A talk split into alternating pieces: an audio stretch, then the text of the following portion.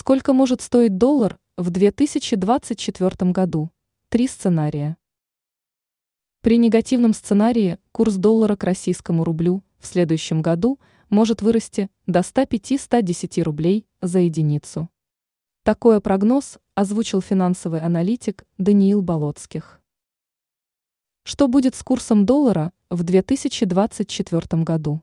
Как рассказал аналитик в беседе с банквайрос.ру, возможно три сценария.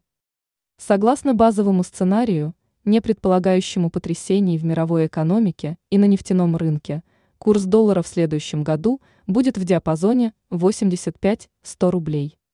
При негативном сценарии, предполагающем падение цен на нефть в случае замедления глобальной экономики или распада ОПЕК+, доллар в 2024 году подорожает до 105-110 рублей.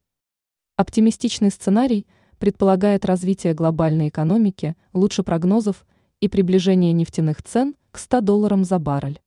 В этом кейсе мы ожидаем укрепления рубля и возврата к значениям 75 рублей за доллар, резюмировал эксперт.